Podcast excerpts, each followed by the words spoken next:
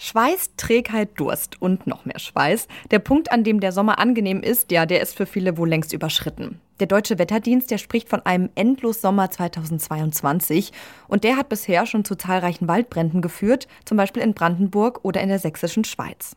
Aber Trockenheit und Hitze, die machen nicht nur der Natur zu schaffen. Hohe Temperaturen wirken sich auch auf den Menschen aus. Genauer gesagt auf den Kopf. Wir können uns dann schlechter konzentrieren. Und Hitze fördert sogar aggressives Verhalten und Kriminalität was bei Hitze in unserem Gehirn vor sich geht und wie man bei steigenden Temperaturen trotzdem noch einen kühlen Kopf bewahren kann. Darum geht es heute im Forschungsquartett. Ich bin Amelie Baerbuth. Hi. Das Forschungsquartett. Wissenschaft bei Detektor FM.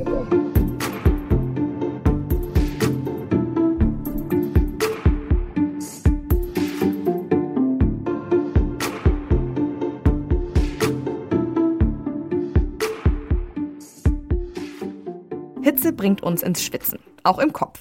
Wenn die Außentemperaturen steigen, dann macht das auch das Arbeiten schwer. Und nicht nur das. Tatsächlich steigert Hitze auch die Aggressivität. Das zeigt sich zum Beispiel daran, dass im Straßenverkehr mehr gehupt wird. Warum das so ist, das kann der Neurowissenschaftler Henning Beck erklären. Meine Kollegin Charlotte Nate hat mit ihm gesprochen und sich von ihm erklären lassen, was bei Hitze im Gehirn passiert. Hallo Charlotte. Hi Amelie. Wenn es draußen echt heiß ist, dann arbeitet man nicht mehr so gut, kenne ich zumindest von mir. Ich hätte aber gedacht, das liegt vielleicht einfach daran, dass man viel lieber an den See fahren würde oder halt vom Sommerurlaub träumt. Aber die Wissenschaft kommt da zu einem anderen Schluss, richtig? Ja, genau. Das kann schon sein, dass äh, uns gutes Wetter draußen ein bisschen ablenkt. Aber es ist tatsächlich auch so, dass das Gehirn bei Hitze weniger leistungsfähig ist. WissenschaftlerInnen von der Harvard-Universität in Boston haben vor sechs Jahren dazu eine Studie gemacht. Die haben 44 Studierende getestet und die mussten direkt nach dem Aufstehen Aufgaben lösen.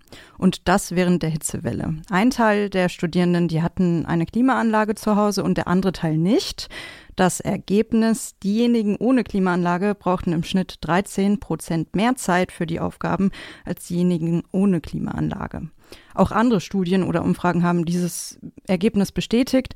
Ab einer gewissen Außentemperatur sinkt die Produktivität und Leistungsfähigkeit.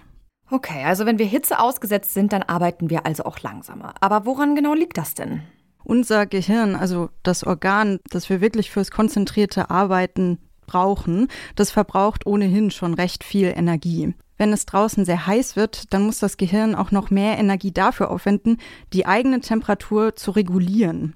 Kleiner Fun fact, das Gehirn ist das heißeste Organ des Körpers.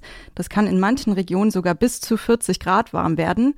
Aber heißer sollte es eben nicht werden, hat mir Henning Beck erklärt.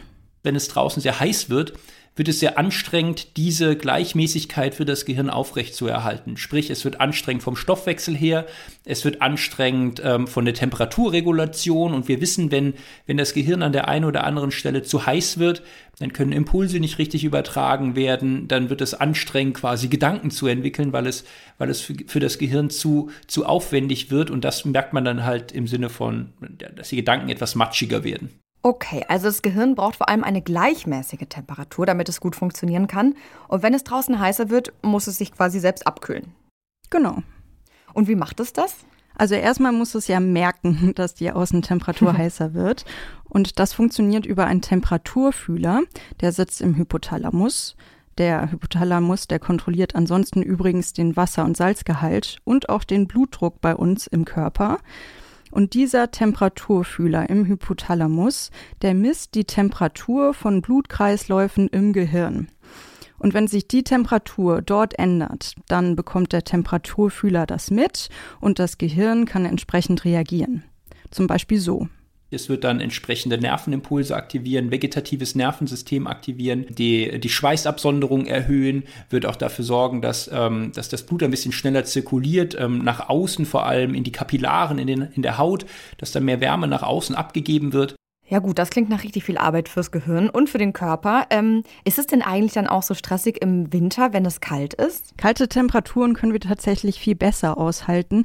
Das liegt daran, dass wir uns äußerlich einfach besser schützen können vor diesen Temperaturen. Wenn es draußen kalt ist, dann kann ich mir einfach eine Mütze aufsetzen und damit wird mein Kopf auch direkt wärmer. So ist es tatsächlich. Hm.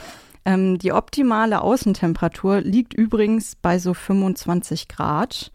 Ab Temperaturen in den höheren 20ern wird es dann stressig fürs Gehirn. Also auch jetzt in den letzten Wochen zum Beispiel wurde es schon stressig für uns. Ja, das kann ich auf jeden Fall bestätigen. ähm, warum Hitze uns unkonzentriert macht, das haben wir jetzt schon mal geklärt. Aber was ist denn eigentlich mit dem zweiten Punkt, äh, den wir vorhin schon angesprochen hatten, dass Hitze auch aggressiv macht? Das finde ich auch ziemlich besorgniserregend. Was ist da dran? Ja, da gibt es tatsächlich einen direkten Zusammenhang. Das belegen zahlreiche Studien. Steigen die Temperaturen, dann werden prozentual auch mehr Verbrechen verübt, insbesondere gewaltvolle Verbrechen. Und äh, ja, im Straßenverkehr wird auch öfter gehupt und die Hilfsbereitschaft untereinander sinkt. Das sind äh, wirklich ja krasse Fakten, die du da gerade erzählst. Warum ist das denn eigentlich so?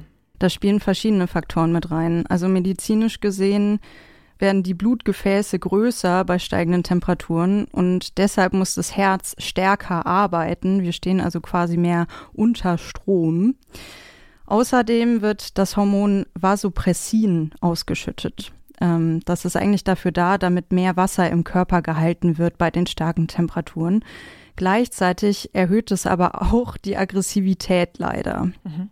Online gibt es da übrigens auch eine Folge von Mission Energiewende zu. Da geht es weniger darum, was Hitze mit dem Gehirn macht, sondern welche Auswirkungen sie auf den gesamten Körper hat. Aber da wird Vasopressin auch nochmal genauer vorgestellt.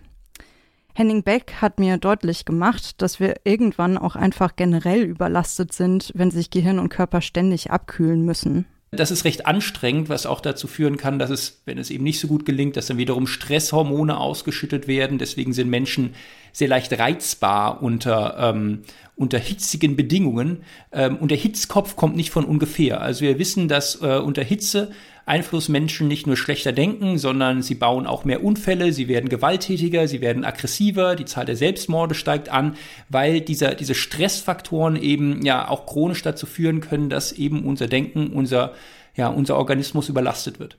Heiße Außentemperaturen führen also tendenziell zu aggressivem Verhalten beim Menschen. Das klingt ja nach ganz tollen Zukunftsaussichten in einer immer wärmer werdenden Welt. Ja, das hat mich auch beunruhigt. Es gibt ja auch WissenschaftlerInnen, die sagen, 2022, das war der kälteste Sommer für den ah, Rest unseres Lebens. Hilfe. Ähm, ja, ich dachte mir dann auch, super, jetzt müssen wir nicht nur damit umgehen, dass die Natur vor die Hunde geht, sondern auch damit, dass Stress, Frust und Aggressionen unter Menschen zunehmen. Aber ganz so verallgemeinern sollte man das vielleicht doch nicht. Der oder die Einzelne, die haben ja immer noch einen gewissen Handlungsspielraum trotz dessen. Also wenn man sich der Hitze bewusst ist, dann kann man schon auch aktiv versuchen, ein bisschen gelassener zu sein. Mhm. Ich habe Henning Beck auch gefragt, wie er die Zukunft mit steigenden Temperaturen einschätzt. Und darauf hat er mir doch eine recht optimistische Antwort gegeben. Also Gehirne sind durchaus empfindlich, was die Außentemperatur angeht. Gehirne sind aber auch sehr erfindungsreich, wenn es darum angeht, mit, äh, darauf ankommt, mit, mit anderen Umweltbedingungen klarzukommen. Also wir, wir leben jetzt in einer Zeit, in der wir nicht auf diese heißen Temperaturen in dieser Form eingestellt sind. Ähm, und natürlich gibt es eine Obergrenze. Also wir können nicht auf äh, bei 50 Grad oder sowas, da, da können wir nicht in dieser Form so weiterleben. Ähm, aber unterschätzen wir niemals, wie anpassungsfähig wir sind.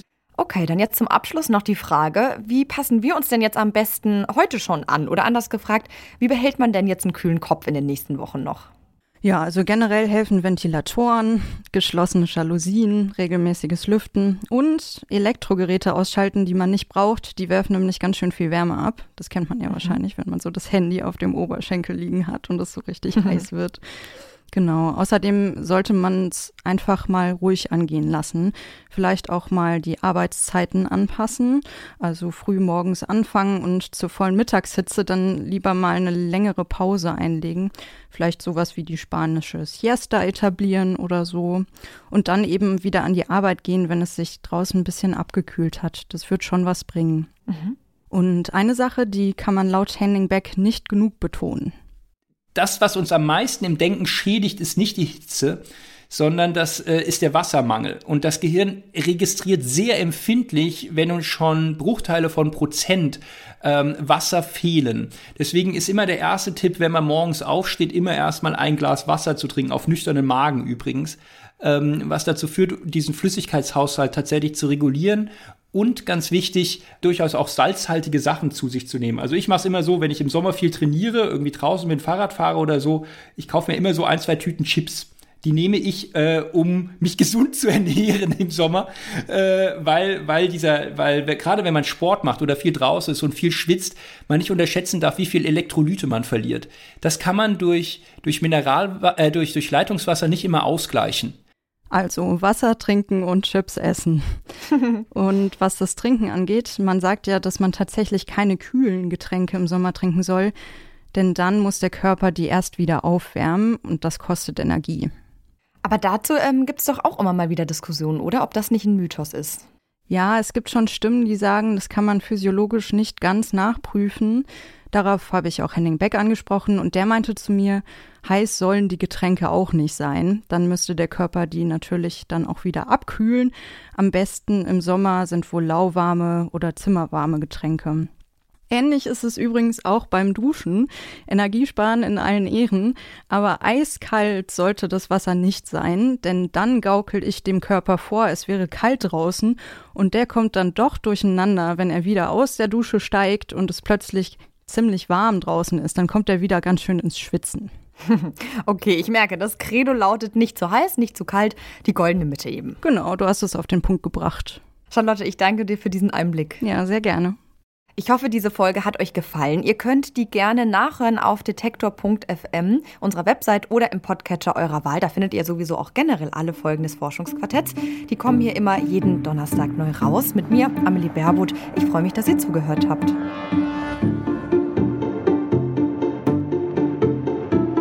Das Forschungsquartett. Wissenschaft bei Detektor FM.